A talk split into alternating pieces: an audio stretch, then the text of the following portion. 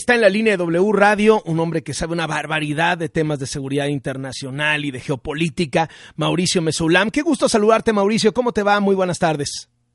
Qué gusto, Carlos. Un gusto saludarte a ti y a toda tu audiencia, por supuesto. Gracias. Llegamos al primer año de la guerra en Ucrania. Lo obvio es decir que Putin creía que iba a acabar rápido y resulta que no que Zelensky era un presidente débil, asediado por los escándalos de corrupción domésticos y ahora es un gran héroe, que Europa estaba dividida y se unió, que la OTAN no servía para nada y ahora ya sirve, que republicanos y demócratas por fin se pudieron poner de acuerdo en algo que fue apoyar a Ucrania para que Rusia no avanzara. Pero déjame te hago unas preguntas específicas. La primera es las sanciones económicas. ¿Le han realmente afectado a Rusia? Leo por ahí que Rusia ha podido sacar su petróleo por China, por India, por Irán. El petróleo está carísimo, se está llenando de cash. Leí el otro día en el Financial Times que solo el 9% de las compañías del G7 y de Europa realmente se han salido de, de Rusia. ¿Lo está sufriendo Rusia económicamente como nosotros nos imaginamos? Mira, eh, yo te diría que es una respuesta menos clara de lo que de lo que se quisiera pensar.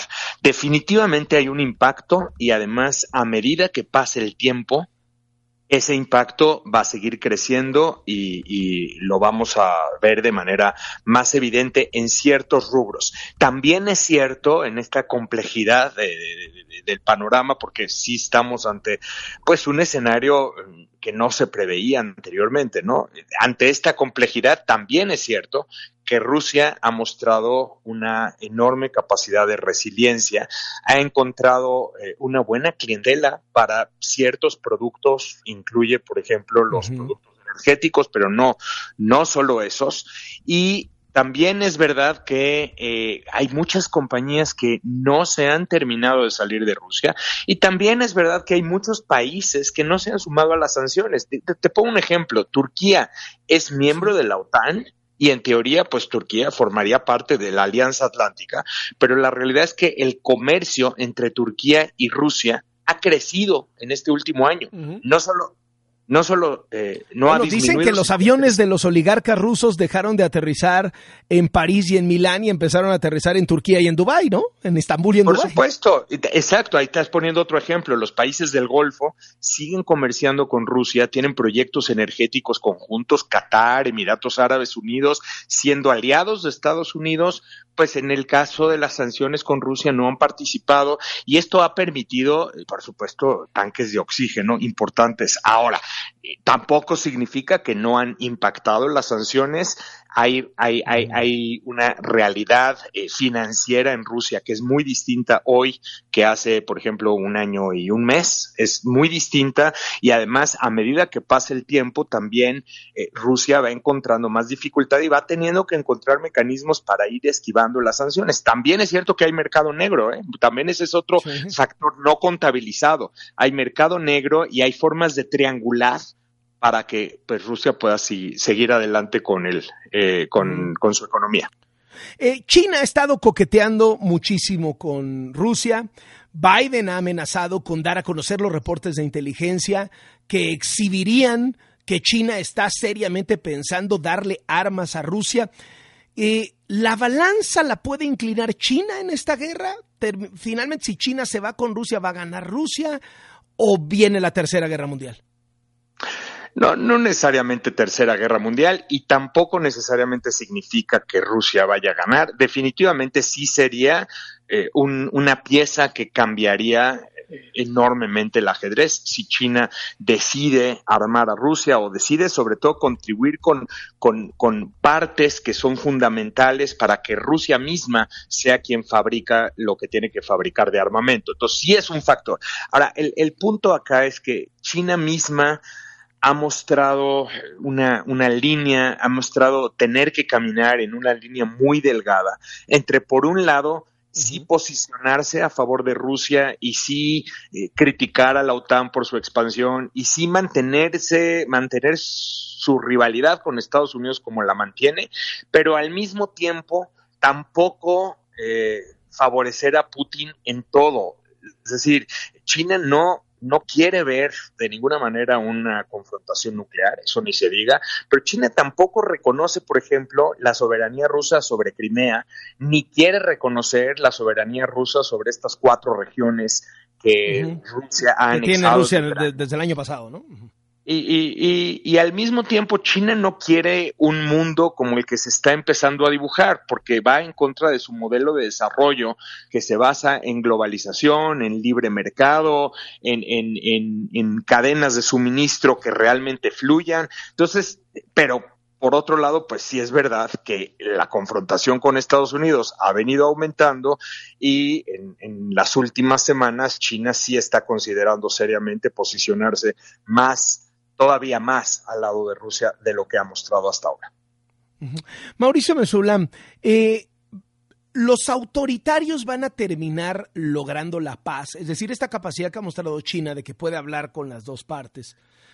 Emiratos Árabes, Mohammed bin Salman, y Turquía, eh, Recep Tayyip Erdogan, que lograron, pues digamos, ser los brokers, ¿no? Los que, los que, los que sacaron los granos de Ucrania y, medio bajaron la inflación y paliaron un poco los riesgos de hambruna, particularmente en África, etcétera.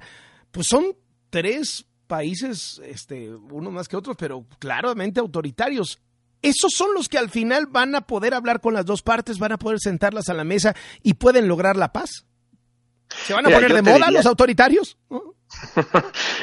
te, lo plantearía de dos maneras, ¿no? Primero, pues si te vas a la teoría clásica de negociaciones internacionales, efectivamente tú necesitas eh, ciertos actores que puedan hablar con las distintas partes. Te tienes que quitar por un momento el, sombrero moral, que además también sería muy cuestionable por parte de de otros actores, pero para, para, efectos de negociaciones necesitas canales de comunicación.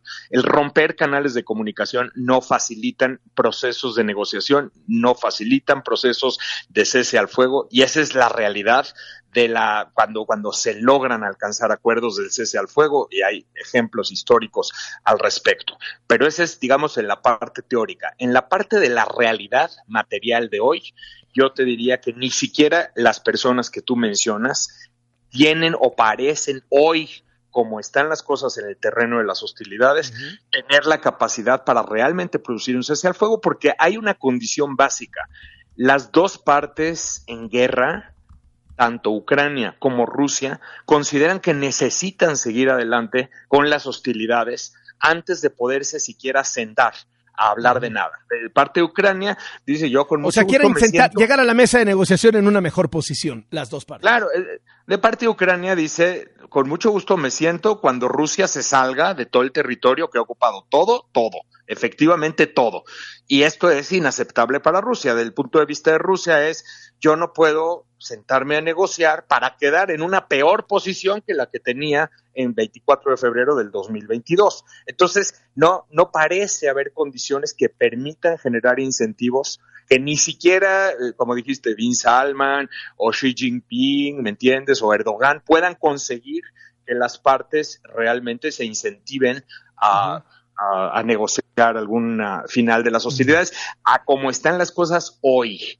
Habrá que ver Mauricio, ¿Te imaginas? Todo el mundo está hablando de esta embestida rusa a propósito de, hoy, a propósito de la fecha del aniversario. ¿Te, ¿Te, imaginas que sí viene esta embestida rusa? Yo creo que Rusia va a ir escalando las hostilidades en la medida de sus posibilidades. ¿eh? Hay que entender que Rusia en el terreno directamente está combatiendo con cientos de miles de tropas recientemente reclutadas y entrenadas.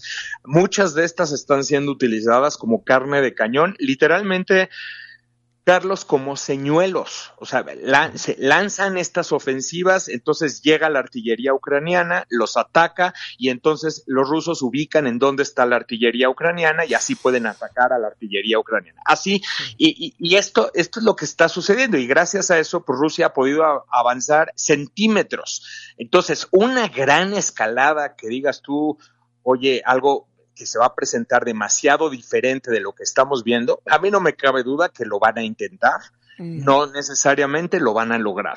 Y luego también tienes el otro punto que Ucrania misma también está preparando sus propias contraofensivas ahora mismo. Entonces, creo que viene una guerra de desgaste, las partes avanzarán y también retrocederán en distintas posiciones, lo que presagia pues una prolongación todavía mayor del conflicto.